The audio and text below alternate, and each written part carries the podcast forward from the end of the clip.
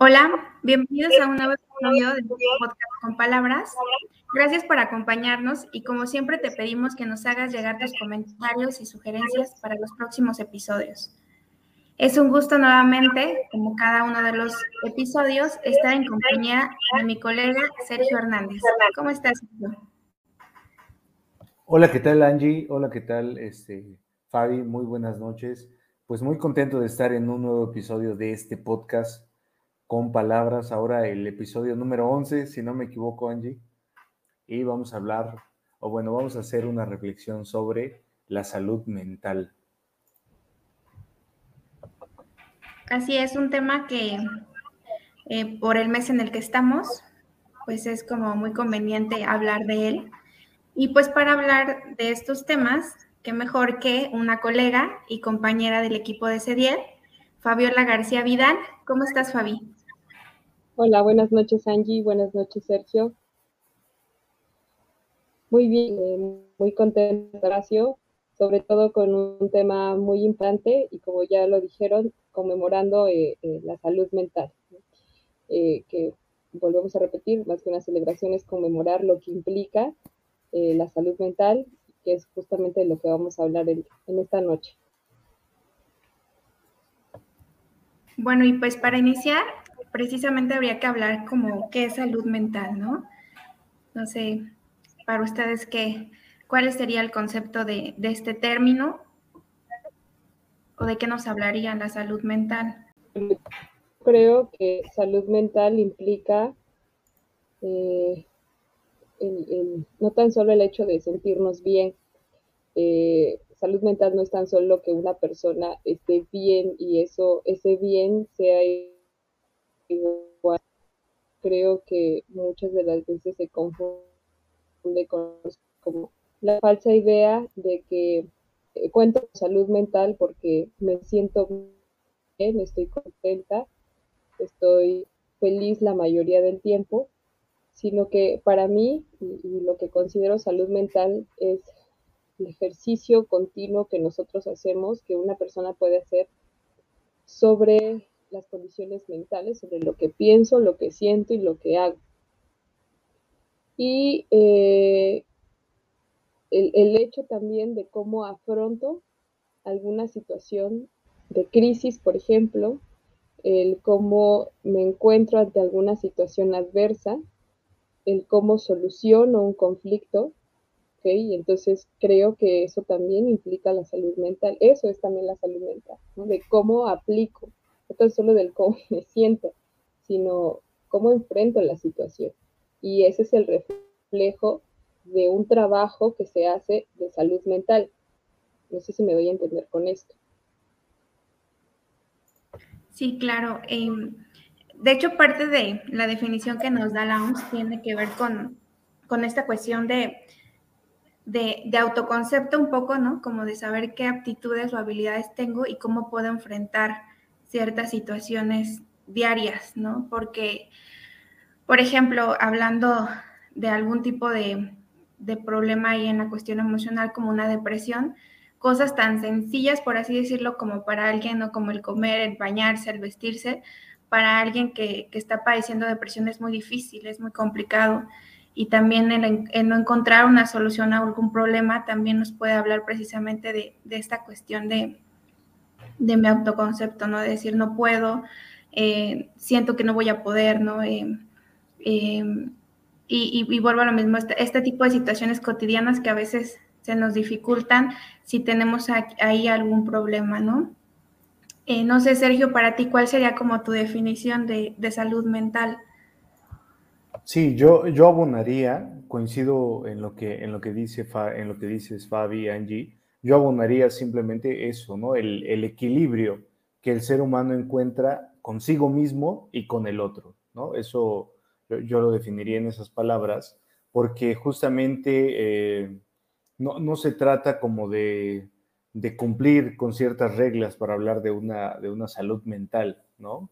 Eh, tiene que ver principalmente, yo lo enfoco así, o bueno, de, de acuerdo a como incluso lo trabajo con pacientes, es cuando el paciente encuentra ese equilibrio entre él e incluso con el, su entorno, ¿no? que ahí es donde, pues de hecho, muchos pacientes que llegan a consulta vienen aquejando, ¿no? El tener un problema, pues ya sea con la familia, con la pareja, con, no sé, en el trabajo y demás. Para mí esa es la definición de, de, salud mental. Bueno, yo lo agregaría, perdón, a lo que ustedes ya mencionaron. Y aquí en, cuestión de, que hablamos de equilibrio también, em, yo creo que es importante también decir que, como lo decía Fabi, como lo decías ahorita Sergio, em, estar bien no quiere decir que todos vamos a estar felices, ¿no? O que siempre estamos sonriendo y que no hay ausencia de tristeza o de algún malestar, ¿no?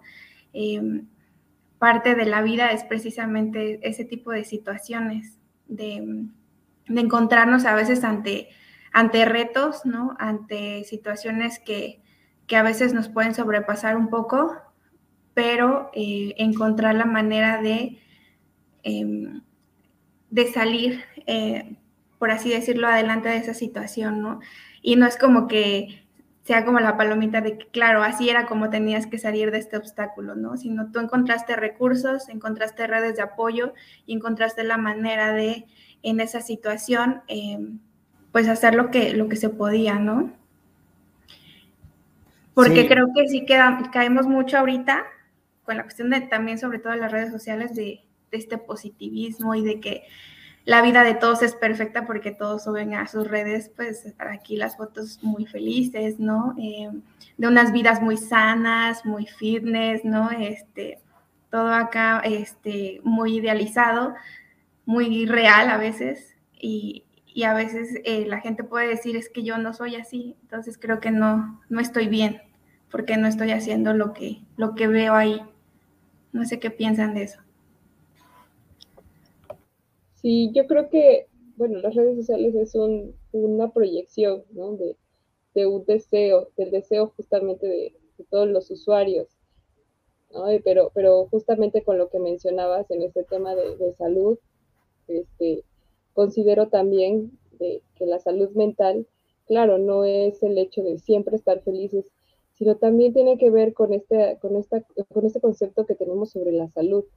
Eh, Creo que para hablar de salud mental también tendríamos que revisar las cuestiones físicas, las cuestiones este, sociales, porque la salud no tan solo es el hecho de estar bien físicamente, la ausencia de la enfermedad.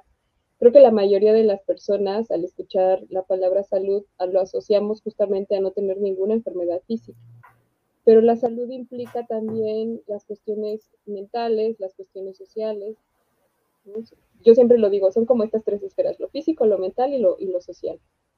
Y creo que están estrechamente relacionadas, cada una de ellas tiene un efecto en otra.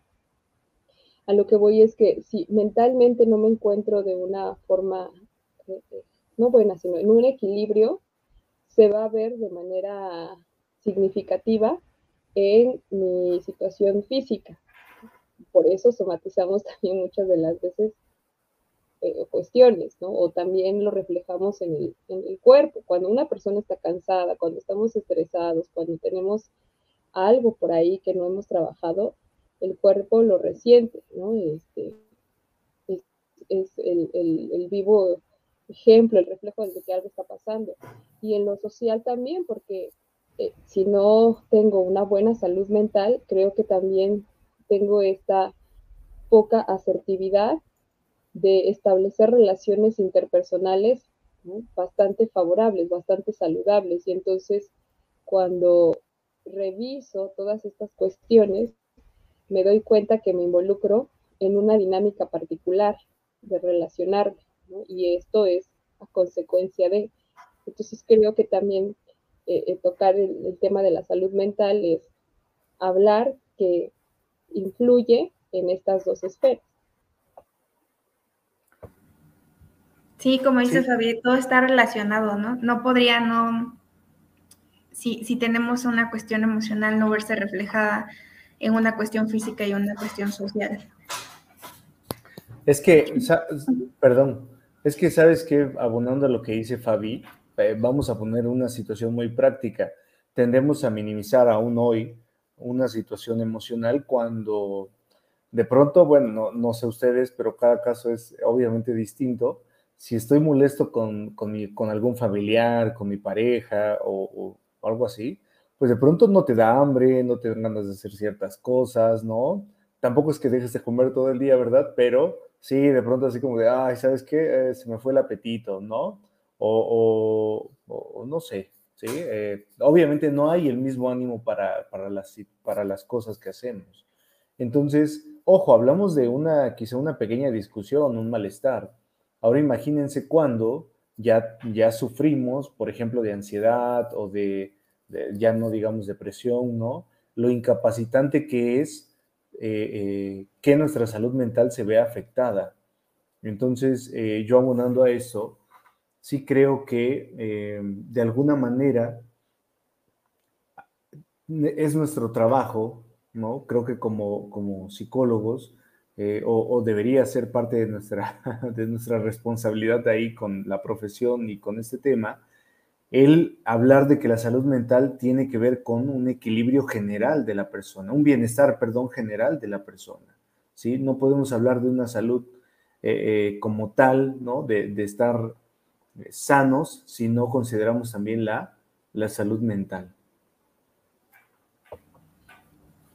Y sí, no sé si les ha pasado que a veces tienen algún pacientito que, que pues sí, a lo mejor le está echando muchas ganas en su proceso eh, terapéutico, eh, psicoterapéutico, pero hay otras áreas en las cuales pues también hay que trabajar, ¿no? Y, a veces también uno dice, bueno, ¿y, y, qué pasa con esto que me comentabas en cuestión de, no sé, tu gastritis, tu colitis, de alguna situación ahí física, ¿no? Porque también es importante que, nosotros recalquemos esa importancia, ¿no? De, todas estas cuestiones en, la, en la vida, ¿no? Que no solamente es la parte emocional, sino también el cuidar eh, la parte física, la parte social, este, pues tenemos que estar también ahí trabajando estos aspectos.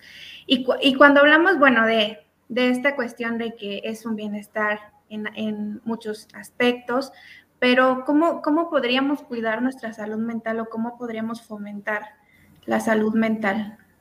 Bueno, a mi parecer, perdón, bueno, a mi parecer creo que es un ejercicio continuo. Creo que sí, tomar terapia es como el gran paso ¿no? y el paso más significativo, pero, pero no tan solo es como ya voy a terapia, igual a ya tengo salud mental sino creo que también es el ejercicio constante de lo que trabajo en psicoterapia, de lo que me doy cuenta, de lo que cacho en este trabajo continuo y ejercerlo. ¿no? no es tan solo con cumplir a mi sesión, no es con tan solo escuchar a mi psicoterapeuta, a mi psicólogo y ya, ya estoy haciendo algo por mi salud mental. Creo que es un trabajo muy rudo día a día del poder ser conscientes de lo que pasa conmigo, de lo que siento, de lo que pienso, y entonces en esos espacios en donde yo me doy cuenta de esto, hacer algo al respecto. Pero también al mismo tiempo, creo que como ya lo decía, implica que mi salud mental tenga que ver un equilibrio con la, eh, cuestión de, salud física, la cuestión de salud eh, social, y me refiero al hecho de que eh, pareciera que siempre estamos obligados a estar felices, como que, ay, si tienes un mal día, si te sientes cansado, si te sientes enojado, si te sientes triste, parece que no tienes permiso de sentirlo. Este, eh, creo que más bien es todo lo que estoy así, es ver qué me genera esto y, y, poder hacer algo al respecto, darle una respuesta a esto es un trabajo, a lo mejor puede sonar como muy racional, pero, pero a mi modo de ver es, pues es esta lucha, vamos a hacer los seres humanos sobre lo que está ocurriendo conmigo y lo que está ocurriendo con mi alrededor, sumándole también a, a qué tanto de mis acciones están contribuyendo a esta salud mental, ¿no? Es decir, por ejemplo, si ya me di cuenta que estoy en una relación que no es saludable, que no es positiva, bueno, este, sí, saludable, dejémoslo en saludable, este, ¿qué estoy haciendo al respecto? Este, sí, cómo cuido mi cuerpo, cómo como, cómo descanso, este, qué otras áreas también estoy favoreciendo para mí, qué, qué otros espacios tengo, inclusive que pueden fomentar, pues, esta, este ejercicio de sentirme bien conmigo mismo, pero vuelvo a decir, no tan solo en esta obligación de, siempre estar felices, ¿no? sino el qué hacer con, el que, con lo que siento. Eh, y justamente comento esto porque por ahí ya este, eh, en una red social ¿no? este, publicaciones como, ay, estoy como fastidiado de algo, ¿no? O estoy fastidiada de algo. Y de repente esto es como una imagen alarmante o un sonido alarmante para otras personas de, oye, ¿por qué tienes que estar así? Si eh, tienes la oportunidad de vivir, si tienes la oportunidad de estar con tu familia, ánimo, todo está bien y actitud, actitud ante todo. Este, y no, no precisamente tiene que ser así. Este, a veces les digo también a los pacientes, eh, cuando empiezan a trabajar con esta bueno, eh, cuando empiezan a, digo, van a haber días que seguramente te vas a sentir increíble, ¿no? Este, cuenta de muchas cosas, eso te favoreció, pero seguramente también van a haber días en los que te sientas como pomada, ¿no? Acabado, acabada, quedado, muy enojada, muy enojado, triste seguramente. La cuestión es, ¿qué quieres hacer con esto? Y no es como evadirlo, no es como hacerlo a un lado, o voy a hacer que no pase, estoy triste y no voy a estar triste, ¿no? Este, voy a hacer otra cosa, me voy a enfocar en otra cuestión, voy a ver qué, otras cosas tengo a mi favor, si no es más cuestión para ejercicio de conscientes. Tiene mucho que ver con tal también lo que vemos para ir contando, ir preservando estas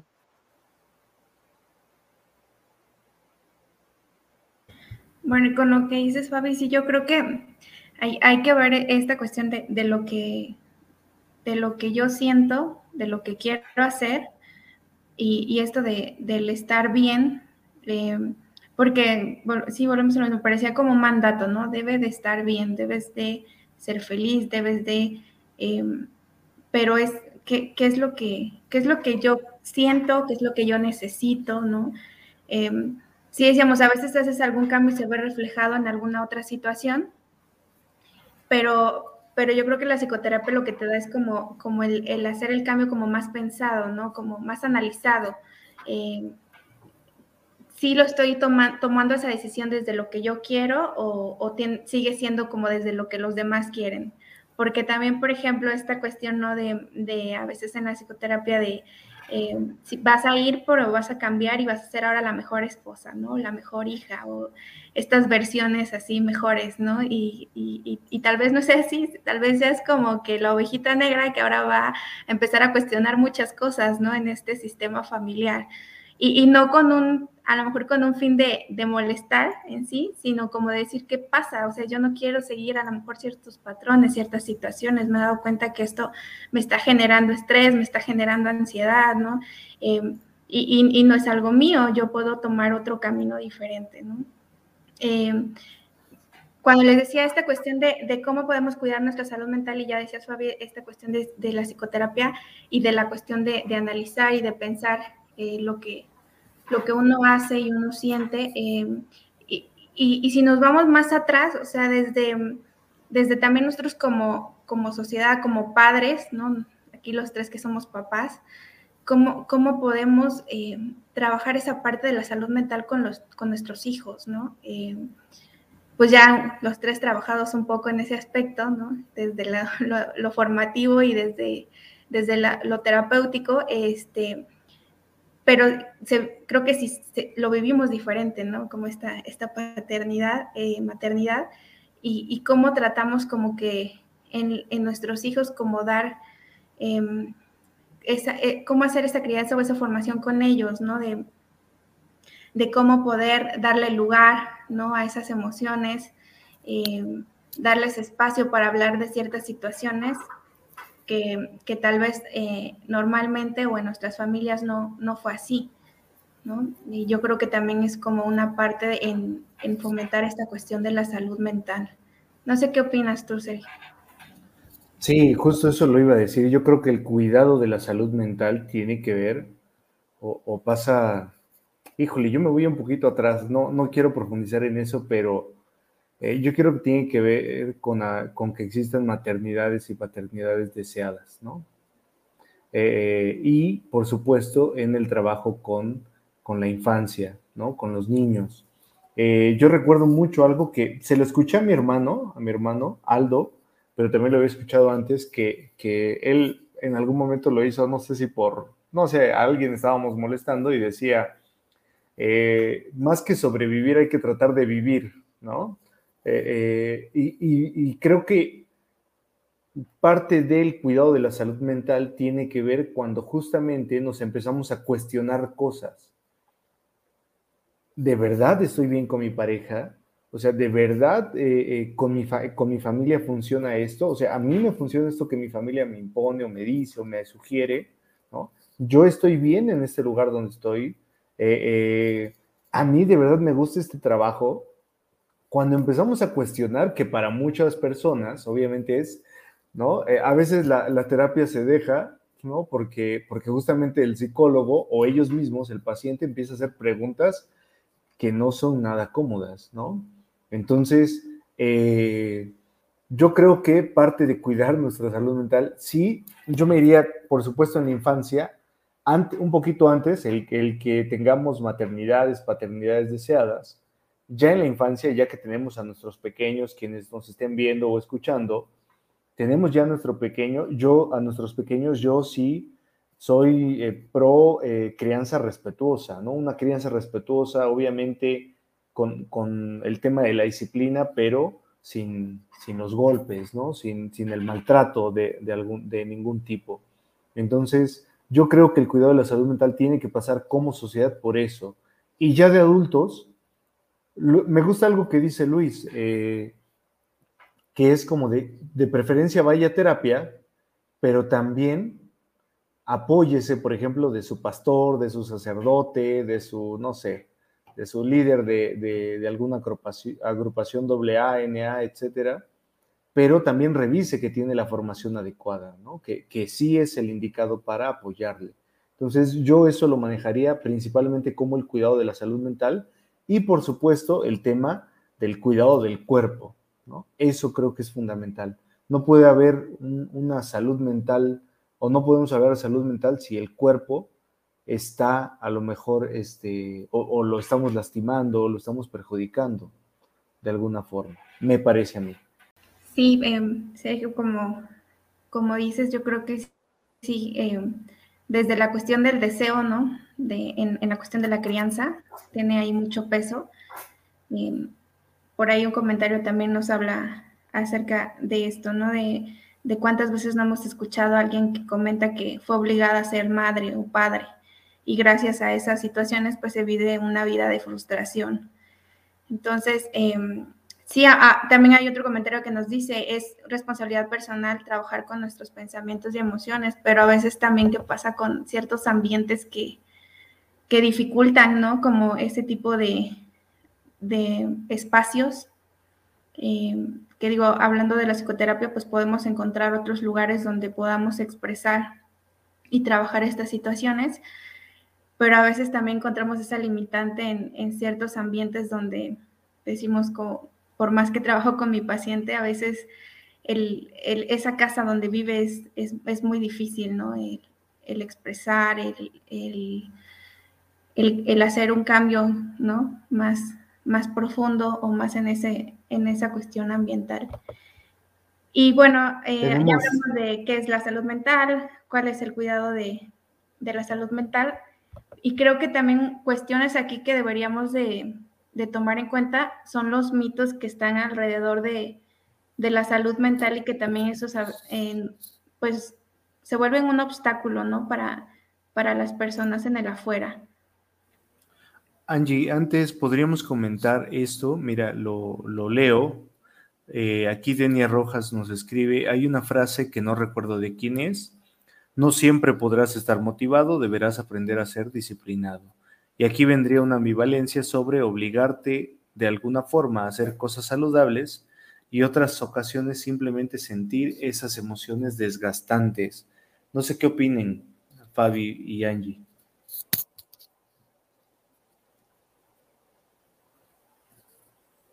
Bueno, creo que cuando hablamos de una obligación, a veces mm, creo que se confunde un poco, bueno, yo puedo creer que a veces se confunde un poco con esta parte de la disciplina, pero la obligación no necesariamente, bueno, cuando creo que se trata de obligación es porque algo no te gusta, entonces estás obligado a cumplir con algo, no estás eh, eh, en armonía con esto, no, te sientes a gusto, no, tienes esta, pues, eh, sí, digámosle, afinidad con esta cuestión.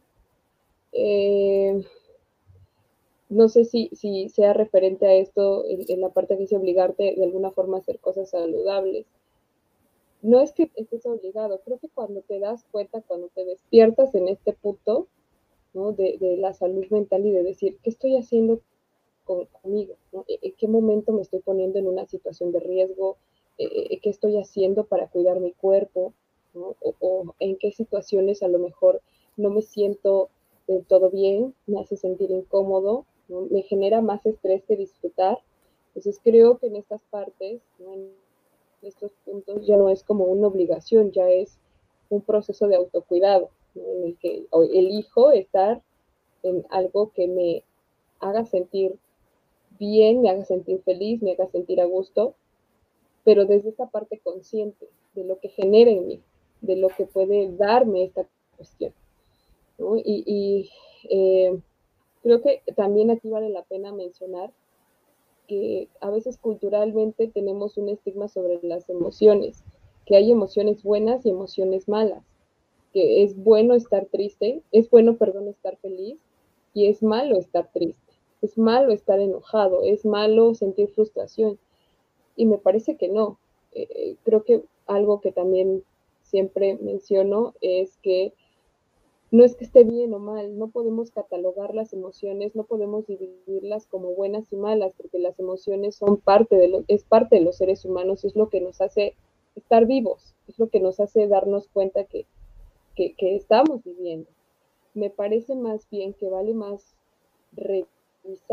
qué estoy haciendo respecto a esta emoción, cómo expreso esta emoción. Y a veces pongo este ejemplo. Eh, no está mal que estés enojado. Está bien si estás enojado, ok, sientes enojo, perfecto, eres un ser humano y es válido que estés enojado por alguna situación. Lo que me parece que no es tan saludable es que cuando estés enojado, entonces por estar enojado golpes o insultes o, generes una situación de riesgo. Eso me parece que entonces ya no es tan saludable. Eh, es este ejercicio constante de revisar cómo me siento respecto a esto. Y vuelvo a repetir, no hay emociones ni buenas ni malas. La, vale más revisar qué estoy haciendo respecto a esto que siento. Em, ¿Qué me genera esta situación? ¿Por qué me pongo de esta manera? ¿Para qué? ¿Para qué me, me pongo en esta, en esta cuestión? Entonces, cuando dejamos de eh, estigmatizar, dejamos de poner etiquetas, dejamos de clasificar las emociones como buenas y malas, también nos damos eh, este, este chance de vivirlas. Por ejemplo, también cuando pasamos, supongamos, ¿no? en una cuestión de duelo, a veces en una ruptura amorosa, pasas por un proceso de duelo, te duele la pérdida, te duele a lo mejor esta, este término de la relación de pareja. Y a veces observo que algunas personas, ¿no? Es como más funcional, es decir, me voy de fiesta, ¿no? Evaluación. ¿Y, y, por qué? Porque no se vale estar triste. Porque como, ¿para qué voy a llorar? ¿Para qué voy a estar así? ¿Para qué me voy a desgastar por esta situación? No, no vale la pena. Creo que sí vale Y vale muchísimo arriesgarte a ver qué pasa cuando sientes esto, a cuestionarte qué sucede contigo cuando estás triste. Y seguramente eso implica pensar y darte cuenta de algunas situaciones, como Sergio lo decía, de, alguna cuestión no muy agradable, que eso sea bastante incómodo. Y darse cuenta de eso pesa, porque también creo que la mayoría de los seres humanos no sabemos qué hacer al respecto con ello. No sabemos cómo acomodarlo de tal manera que sea funcional para nosotros. Sí, y fíjate, fíjate, Fabi, que yo tomando un poquito lo que comenta aquí Denia Rojas, eh, estoy, estoy muy de acuerdo, ¿no? En esto que pone ella entre, entre, comillas, se me olvidó el nombre. No siempre podrás estar motivado, deberás aprender a ser disciplinado. Sí, el, deberás, bueno, ¿no? Sí, claro, sabemos que hay obligaciones, que hay deberes y demás, sí, pero aquí a lo mejor eso es lo que nos hizo un poquito de, de ruido. Pero hay otro, hay otro, ¿quieres comentar algo, Angie? Sí, es que eh, también a mí, em, con, lo, con, lo, que dice, ¿no? De em, esta cuestión de no siempre estar eh, motivado, pues creo que a todos nos pasa, ¿no? Puedes estar en el mejor trabajo, te encanta tu trabajo, pero a lo mejor ese día no dormiste bien, eh, hay, hay, algunos problemas económicos con tu pareja y, y dices, ay, hoy no quisiera ir a trabajar, ¿no? Entonces, eh, creo que no estar motivado puede pasar aún y cuando lo que vayas a hacer sea lo que más te agrade, pero por eso, como dice Fabi, hay que revisar qué está pasando, porque hoy no quiero ir a mi trabajo de ensueño que tengo, ¿no? ¿Qué, qué es lo que me está haciendo el, no tener estas ganas de hacer las cosas? ¿Tiene que ver con que no dormí bien? Pues ok, entonces tengo que modificar ahí mis hábitos de, en, cuestión de mi sueño, ¿no? Tiene que ver con cuestiones de, de mi familia, de mi pareja, pues entonces ahí hay que revisar qué, qué pasa, ¿no? Entonces, esta cuestión de eh, no verlo como, como dice Fabi, de esta emoción es negativa y entonces la niego y, trato de llenarme con otras cosas y no a ver qué está pasando, por qué me estoy sintiendo así. Em, y pues no, nada más era eso lo que quería comentar, Sergio. Ok, tenemos otro que igual nos hace Denia Rojas, que esa es una pregunta explícita y dice, ustedes como psicólogos, ¿cómo trabajan la promoción con personas que dicen no creer en la terapia? Hay personas que saben que tienen un problema o muchos, pero aseguran que no creen en esta terapéutica. ¿Qué, qué responden? ¿Qué hacemos con aquellos que no creen en la terapia? Yo, recuerdo a, Eder, al colega Eder, que decía, eh, se lo escuché a él, ¿no? Ya después ya lo escuché muchas veces, que la terapia no es para quien la necesita, sino para quien la quiere, ¿no? Entonces ahí lo que nosotros, bueno, lo que yo, lo que como CEDIET incluso tratamos de hacer es hablar, difundir, promover temas referentes a la salud mental, incluso a veces desde la experiencia propia con los familiares es como de, vete a terapia, de verdad, está padre, ¿no? O sea, bueno, sí está difícil, pero al final está padre, ¿no? Este, ¿no? Y amigos, sí, vete a terapia, y no, eso es lo que en lo particular eh, yo trabajo la promoción, no sé ustedes. Yo creo que tiene que ver mucho con las creencias, este, la cultura.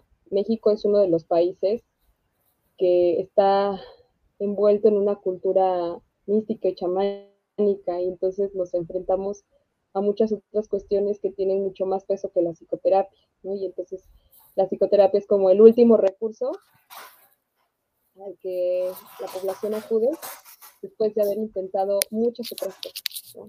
Este, el horóscopo, los ángeles, bueno, muchas otras cosas. Este, y creo, yo a veces lo que, lo que aplico, lo que digo, ¿no? Es justamente esto, que hay que hay para todo una cuestión. si nos sentimos mal del estómago, si tenemos algún padecimiento físico, vamos con el doctor, ¿no? No vamos con un mecánico. Este, entonces creo que en este caso también es importante revisar pues las cuestiones emocionales y para ello están los psicólogos, que los psicólogos tenemos una formación también, ¿no? Este, no es como que un día se me ocurrió sentarme a escuchar historias y dar consejería. Eso no, no es terapia, no, bueno, hay quien sí, Fabi. ¿Perdón? Hay quien sí, ¿no? bueno, sí, exacto. Sí, también hay quien sí. cuando no se trabaja, ¿no? De manera profesional. y, y, sobre todo también, ojo, cuando el mismo psicólogo no ha trabajado su propio proceso. Este, para ser psicólogo, yo siempre he dicho, tienes que trabajar, sí, tienes que saber muchas cosas, pero también tienes que trabajar tu historia. E, entonces, me parece que en este ejercicio constante, pues es el hecho de, revisar en qué creemos, de revisar también eh, eh, a qué le doy peso, a qué le doy importancia. Y les muestro justamente o el trato de explicar que eh, cuando se den la oportunidad de conocer lo que es ir a terapia, se van a dar cuenta que, que no es justamente lo que vemos a veces afuera, ¿no? Lo que nos dicen que es. Y, claro, coincido con esto que, que dice colega Ever, porque el ir a terapia es una decisión muy valiente también. No es fácil, no es fácil hablar con un desconocido que es un psicólogo y que después ya no es tan desconocido, hablar con una persona de lo más profundo de tu historia, de aquello que duele, de aquello que genera miedo, eh, de, hablar de lo más íntimo. Este, de que literal nos metamos hasta la cocina de todas estas cuestiones. Entonces no es fácil, es una decisión muy valiente que de verdad requiere mucha valentía sentarse ¿no? frente a una persona y de repente que él te diga cosas no muy agradables, eso también es muy incómodo. Entonces creo que también eh, eh, vale la pena reconocer que cuando una persona va a terapia, es, eh, un, ejercicio de valentía, pero sobre todo también, de mucho amor a sí mismo, porque tiene un gran impacto el trabajar con tu historia el trabajar con tus pensamientos, el, trabajar con tus emociones, porque eso va a repercutir en todas las áreas de tu vida. Va a repercutir en tu familia, va a repercutir con tu pareja, en tu trabajo, en todo. Y me parece que cuando tú eres una persona emocionalmente estable, equilibrada, pues vas a poder tener, por ende, mejores relaciones interpersonales, vas a poder tomar mejores decisiones, decisiones más favorables, más asertivas y por supuesto que, también eso implica renunciar a otras cosas. Sí, claro. Y bueno, aquí Denia nos, nos dice, gracias, de antemano es complicado, la gente aún hace lo que quiere, afortunadamente, y cree en lo que quiere. Muchas veces, muchas veces puede sentirse mal e ir al médico y no creer una sola palabra de lo que le dice. Pues bueno, afortunadamente y desafortunadamente es así, ¿no? Es buena la libertad, digo, es sana la libertad, pero, pero bueno. Un último, vamos a, mostrarlo para que pasemos, continuemos con los temas del, del podcast. Aquí Yaya Aquino nos escribe, debemos de trabajar por una salud integral Dentro de esto están las tres esferas que la OMS menciona que son física, mental y social. Sin embargo, culturalmente solo nos enfocamos en la física o social y descuidamos la mental. Sí, yo, em, aquí el ayuntamiento de Cuapan me invitaba a dar una plática el lunes y yo les ponía un ejemplo de que cuando nos sentimos mal, nos duele la cabeza o nos duele el estómago o llevamos días con cierto malestar físico, normalmente vamos a ponerlo así, ¿no? En la familia o las personas cercanas sí te dicen, oye, pues tómate algo, vete con el médico, revísate porque eso no es normal. Pero cuando alguien está, por ejemplo, eh, eh, triste todo el tiempo, está irritable, ¿no? Lleva un duelo ya de años y a lo mejor sigue en un estado depresivo. Ahí no le decimos que busque ayuda o que, o que vaya con algún especialista, porque eso no es algo eh, normal, por decirlo así lo que hacemos normalmente es decir estas frases como de échale ganas, ¿no? Tú puedes, este, no sé, eh, distintos consejos que para nada abonan, obviamente, a que la persona pueda eh, permitirse buscar esta ayuda, ¿no? Y creo que esa es una diferencia muy clara entre la importancia que damos únicamente a lo físico y no tanto a lo mental. Cuando ya lo habíamos comentado, lo mental llega a ser también este, perdón, discapacitante, Pero bueno, no sé si quieras comentar algo más, Angie, de, de este comentario, valga la redundancia de este comentario. Eh, pues muchas gracias, Yaya, por, por compartirnos este, también tu concepto de salud de salud y de salud mental y sí, como, como ya lo habíamos hablado, ¿no? Eh, es necesario revisarnos en estos tres aspectos porque uno incide en los demás, ¿no? Y hace rato les comentaba, Sergio, que, que también yo creo que aquí otras situaciones que deberíamos de hablar son los mitos, ya nos, ya hablábamos de, uno de ellos, em, pero que, esta cuestión de las creencias, pero ¿qué, otro tipo de mitos eh, también a veces hacen que, que no se atienda esta cuestión de la salud mental, ¿no? Que no se busque profesionales para trabajar eh, esta cuestión emocional. ¿Tú cuál has, cuál has oído, Sergio? Pues el mito que yo más he escuchado es el de eh, la salud mental, y ya lo comentamos, pero es el primero, el que más yo escucho. La salud mental no te debe o no te afecta en tu, en tu vida diaria, ¿no? Ese es el que más he escuchado. Y, sabemos obviamente que no es así. Creo que la pandemia, al menos esa parte, me parece que nos puede dejar como lección la pandemia, entre otras quizá, pero el hecho de que si una eh, afección o un malestar físico nos lastima, nos hace daño, nos incapacita, creo que también un, y ahora se ha comprobado un tema de salud mental o un problema, una enfermedad mental también nos puede, nos puede incapacitar, ¿no? Entonces ese sería un mito que yo escucho bastante y, y desafortunadamente a veces pues todavía es muy, muy, domina, ¿no? Mucho este mito en, demasiadas familias. Y sabes, yo creo que este está relacionado también como con el no expresar lo que se siente, ¿no? Porque podrás ver a papá, por ejemplo, o a mamá muy funcional, ¿no? Muy en su rol, este, y, por dentro están devastadísimos, ¿no? Eh, por alguna situación eh, a lo mejor económica, a lo mejor de pareja, a lo mejor muy individual, pero estamos acostumbrados como estas máscaras, ¿no? Y estas cuestiones de que no pasa nada. Y si lloro, lloro en mi cuarto, lloro cuando me baño, ¿no? Y, no, lo, no lo manifiesto, no lo debo de manifestar, ¿no? Porque eso, eso se guarda, eso no se muestra.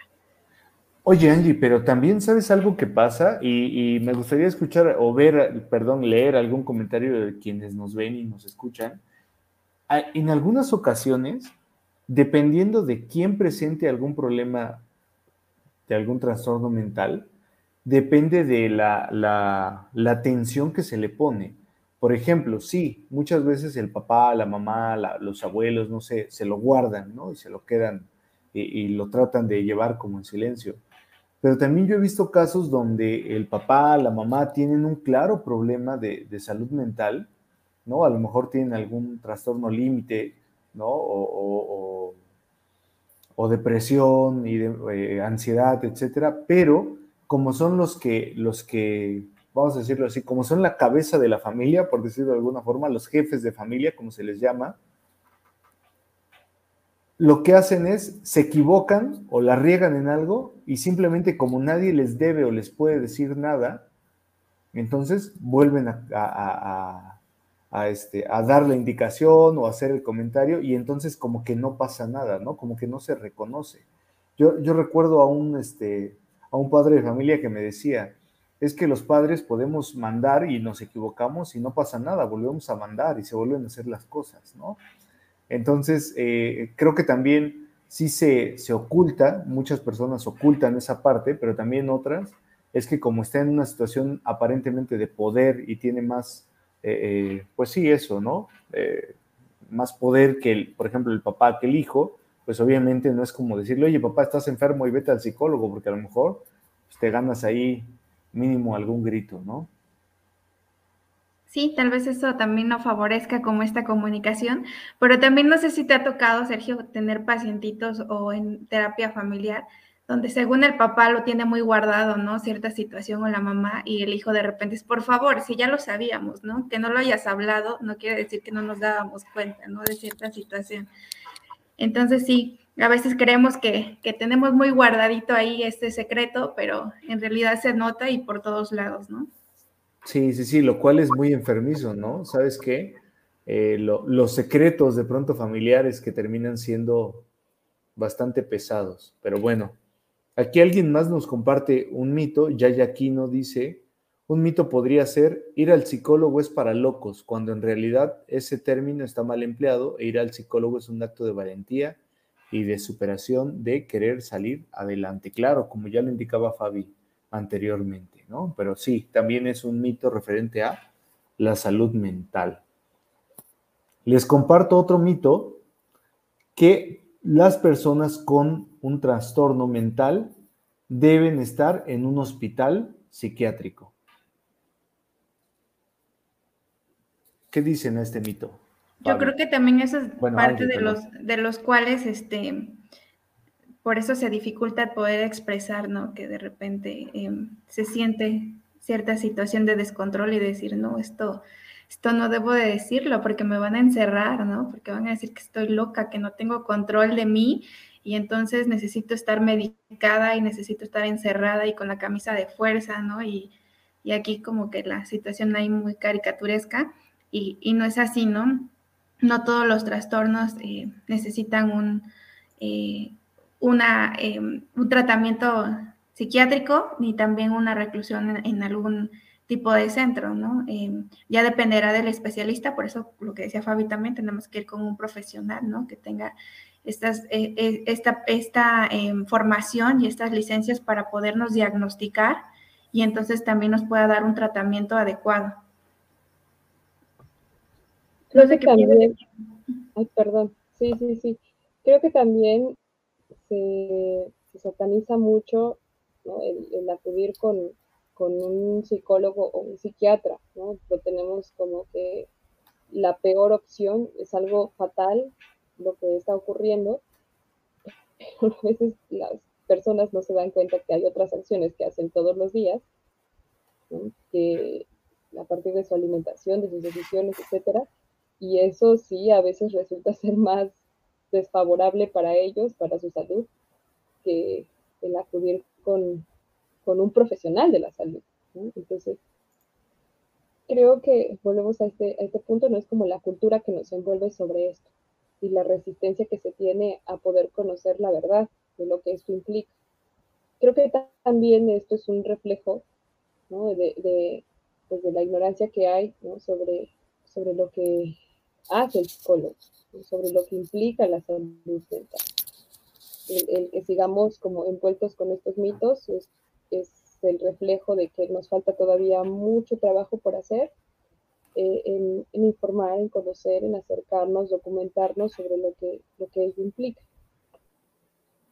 Claro. les comparto otro mito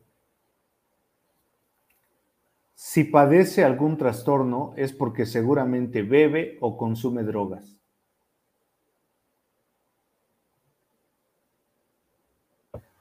Y volvemos creo que a lo mismo, ¿no? Como este descontrol o esta falla, algo está pasando ahí que te tuvo que llevar a una situación como, como el padecer un trastorno, ¿no? Eh, ya creo que anteriormente en otro podcast o en otra grabación hablábamos de, todos los factores que tienen que ver con un trastorno, ¿no? Eh, mental y a veces tiene que ver un poco también esta situación ahí genética familiar, ¿no? Entonces, puedes no haber tenido ninguna adicción ni ninguna situación muy traumática y que más bien tenga que ver ahí con una cuestión em, familiar que te haya llevado a, tener un trastorno, ¿no? Em, aquí también Mm, es difícil a veces eh, esta cuestión de los orígenes de los trastornos porque no es como que A más B es igual a C, ¿no?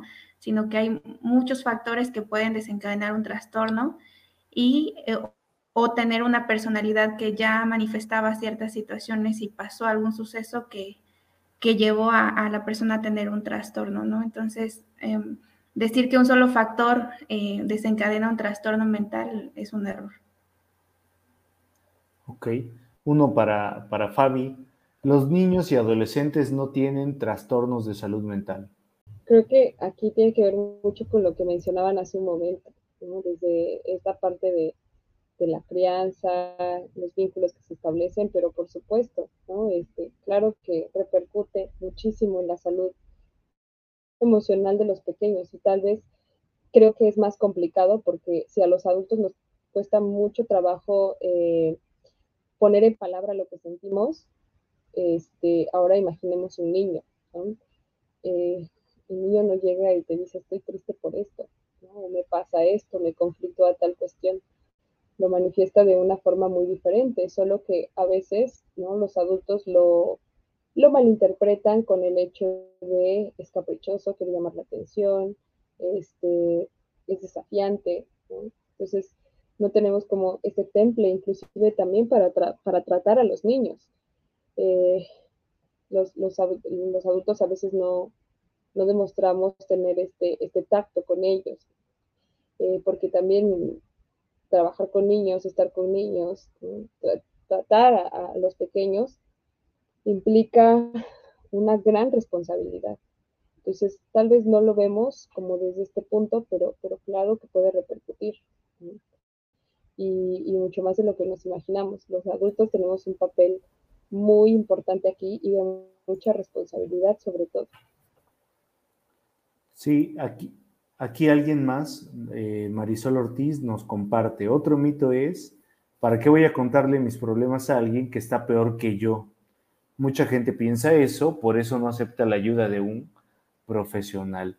Aquí hay que decir que yo, yo entiendo este mito, o sea, sí, sí, la verdad sí lo comprendo porque como, como lo comentábamos, y si no vean nuestras cápsulas en la página de CEDET, Centro Psicológico, referente a la psicoterapia, pero sí tiene que ver obviamente con la formación de, ¿no? Eh, eh, eh, hablábamos, hemos comentado que la licenciatura en psicología no basta, que tiene que haber una supervisión, el propio proceso terapéutico, y por supuesto que el psicólogo no es un iluminado, un consejero, un sabio que te va a decir qué hacer, pero es un acompañante. Un acompañante me parece a mí que puede sobrellevar un poco mejor, eh, eh, eh, un poquito mejor, ¿no? Las, las emociones, las situaciones que se le presentan y que tiene la formación por, por eso y la, y la preparación para acompañarte, ¿no? A, resolver ciertas situaciones o a, enfrentar, a hacerte consciente, entre otras cosas, ¿no?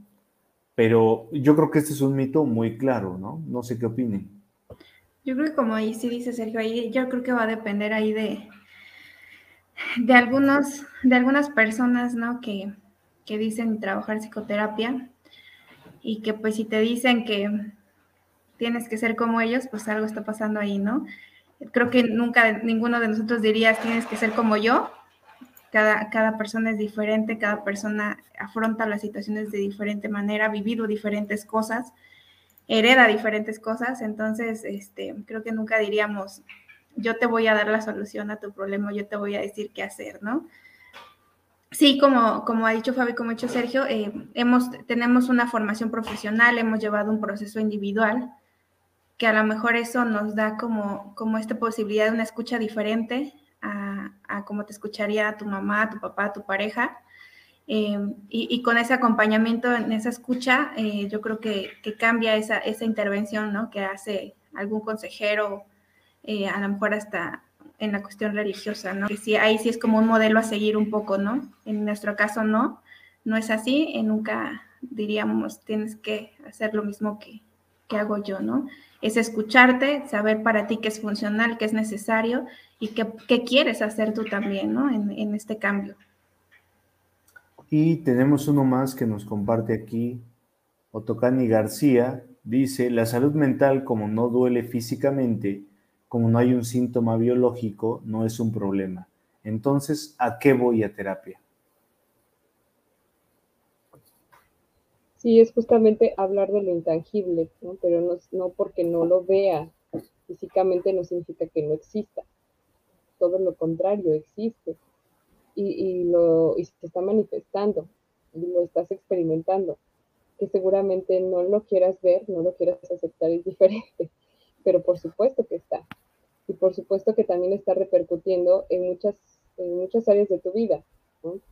Este, pero volvemos a, a lo mismo. Creo que también estamos muy acostumbrados a que todo es rápido, todo tiene una forma, un color, un tamaño, un precio, ¿no? Y entonces nos envolvemos en este ritmo de vida que las emociones las dejamos como desplazadas. Sí, claro. Tienen una forma, un tamaño, ¿no? Este, y aparte también al emocional le queremos poner una fecha, un tiempo. No funciona así. No es Pero ¿saben qué? Perdón, sí duele, ¿no? Claro, claro, existe y lo, y lo experimentas. Pues decía, claro que lo experimentas. eh, pero eso no, por el hecho de que no lo veas, una forma, un tamaño, algo como materia, ¿no? Este, no significa que no exista, claro que está. O se le da otra explicación, ¿no? Seguramente mi dolor de cabeza, mi dolor de estómago, mi dolor de pecho es por cierta situación diferente a que me estoy sintiendo ahorita estresado y que me está llevando, pero si bien lejos, ¿no? Eso no es, es, otra, debe ser otro el origen de, mi sentir físico. Sí, por ejemplo, es común que la, ansiedad, que, uno de los signos o los síntomas es la taquicardia, el paciente vaya al, al cardiólogo, ¿no? Al cardiólogo y bueno, eh, ya hay los estudios y le dicen, no, pues sabe que su corazón está perfecto, eh, búsquele por otro lado, ¿no? Sí, y también... Si es alguien profesional, ¿no? A lo mejor sí es otro personal. Aquí te tengo el medicamento y el tratamiento. Justo eso iba a decir, bueno, un poco de relación a esto que, dice Angie, que dices, creo que también aquí este, eh, la práctica de, de estos otros profesionales, porque el, trabajo del psicólogo no, no es únicamente con sí mismo, sino es con otras ciencias, es multidisciplinario. Entonces aquí también nos encontramos con médicos que a veces también este, dicen, es, es, importante que acudas a terapia, como dices, que no es por aquí, busca por otro, por otro lado, tal vez si vas con el psicólogo encuentres muchas respuestas. O por parte de este, otros profesionales eh, también reconozca ¿no? que es importante el trabajo emocional. Sí, sí, claro, por supuesto.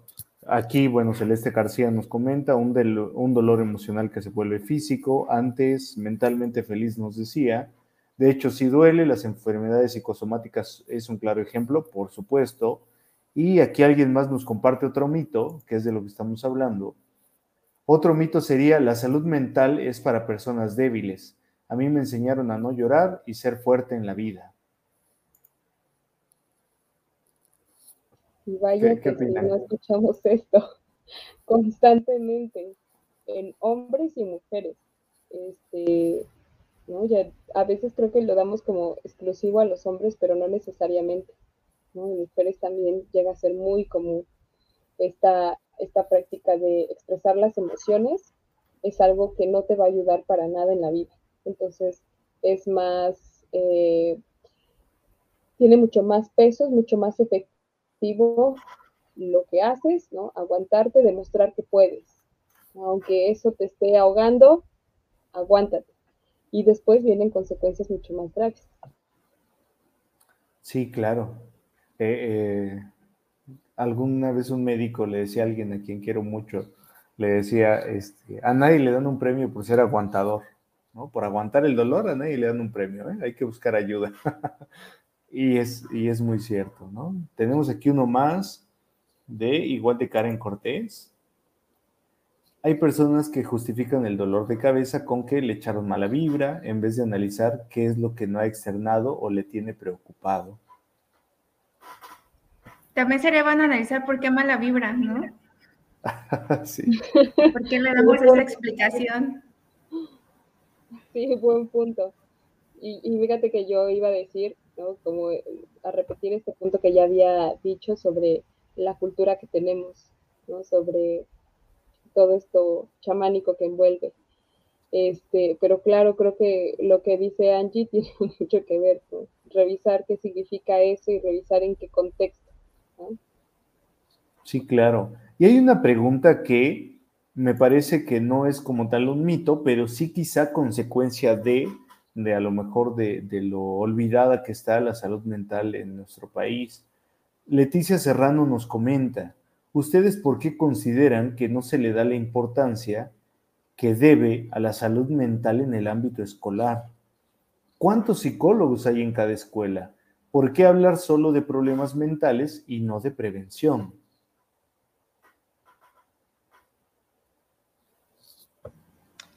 Creo que a veces, pues sí, se, cree como que es un gasto innecesario, ¿no? O que para qué abrir la caja de Pandora si así estamos bien, ¿no? Este, a veces hay, creo que instituciones y sobre todo escuelas que, no quieren mover por ahí, ¿no? Eh, porque aparte, creo que como sabemos también cuando, cuando, cuando alguien va a terapia, sabe que va a haber un movimiento ahí y que va a repercutir en todos, ¿no? Entonces, si el psicólogo también se da cuenta de ciertas cuestiones ahí en la escuela que hay que modificar, ¿no? Y que no solamente es el niño problema, sino que hay cuestiones, em, eh, pues, pues dentro de la misma institución que deben de modificarse, a veces creo que también eso es complicado de aceptar. No sé ustedes qué piensan. Sí, creo que también tiene que ver con el método. No, no en todas las escuelas, no aplica siempre en todos, no es bueno generalizar, este, que seguramente hay excepciones, pero a lo que me refiero con el método es que em, eh, en algunas prácticas dentro de, lo, escolar, creo que es más fácil que todo se lleve como dentro de una planeación rápida, eficaz, y a veces el trabajar con el psicólogo es también removerles que este, el sistema, la dinámica que envuelve a todo el colegio, pues no es seguramente la más asertiva y esto a veces también genera conflictos. Y por supuesto, desde la parte económica repercute también, digo económica porque el tener un departamento psicopedagógico, el estar también un psicólogo, implica darse cuenta que no un psicólogo es sumamente eh, necesario, bueno, no necesario, sino no necesitamos nada más necesitamos como varios psicólogos, un equipo de trabajo completo para esto. Y que no tan solo es que esté en un espacio escuchando como las demandas de los estudiantes, sino implica también un plan de trabajo, implica también ciertos proyectos, implica también un seguimiento con los maestros, con los padres de familia, con los directivos. Y entonces cuando puede que se den cuenta que es todo esto, eso también genera como que mucho, mucho conflicto. Sí. sí, perdón. sí, yo algo que he visto que es muy importante en las escuelas que no tienen psicólogo, a lo mejor tienen USAER, pero también USAER, bueno, no, no se da el abasto, obviamente, para visitan una vez quizá a la semana la escuela y, y, bueno, evaluar a tantos niños, obviamente no, no es factible pero ahí yo creo que lo que nos queda, porque también es un problema, obviamente, del, incluso del presupuesto que se destina a la salud mental, que es bueno mínimo o casi nada, también es, eh, eh, es cierto que ahí fíjense que algo que me parece muy sano a mí en escuelas con las que hemos trabajado es el área de trabajo social, ¿no? Donde, sin bien no se le puede dar la atención en la escuela, sí se trata de canalizar a los pequeños, a la familia, a instituciones tanto públicas como privadas. Y eso me parece que es algo muy, muy sano. Entonces, vamos a cerrar, si gustan, con, de, con, con, solo uno o dos comentarios más para, para, para, que no se nos haga este podcast de más de una hora. Y eh, aquí, ay, perdón, me perdí. Mm, bueno, aquí nos comparte Celeste otro mito. Fíjense qué interesante este mito. Un mito que escucho mucho en mi población es, como eres hombre, tú tienes que poder y hacer todo, familia, trabajo, etc. Y no debes ni tienes derecho a llorar ni ser débiles como las mujeres. Ok, Celeste aquí nos comparte este, lo que ella ve en su, en su localidad. Pues por supuesto que los estereotipos, los roles de género. Eh, esto también repercute mucho. Eh, vale mucho la pena cuestionar lo que nos, se nos dice culturalmente dentro de este sistema binario, ¿no? lo que corresponde. Si mujer, entonces eres este, por este camino de lo femenino, ¿no? y a ti hombre por este camino de lo masculino. Tienes que comportar con lo que el estándar dice, el porcentaje mayoritario de la población, lo que consideramos como como aceptable, tienes que cumplir con estos roles. Y no siempre lo normal es lo más saludable. Entonces, creo que tiene que ver con esto.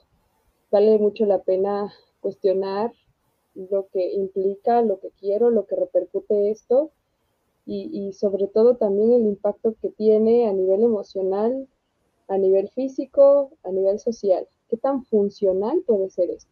Por supuesto que ya nos damos cuenta que no es tan funcional. Y creo que cuando nos damos cuenta de esto implica también una gran responsabilidad, eh, tomar una decisión de cambio. Entonces, eso puede ser también muy trascendental para mostrar a próximas generaciones que llorar no te hace débil y que también lo débil no es igual a ser mujer. Por supuesto. Le mandan saludos a la psicóloga Fabi.